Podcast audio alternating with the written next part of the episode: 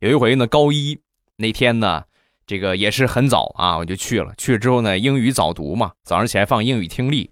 我们在听听力的时候啊，我突然我流鼻血了，你知道吗？这哗哗的鼻血就往外淌啊。当时把英语老师给吓得，我们英语老师大学刚毕业，把他给吓得呀直哆嗦。哎，送你去医务室吧。我当时很淡定的，我就跟老师说：“老师，你开什么玩笑？我英语听力还没有做完，怎么可以去医务室？我先把题做完再说。”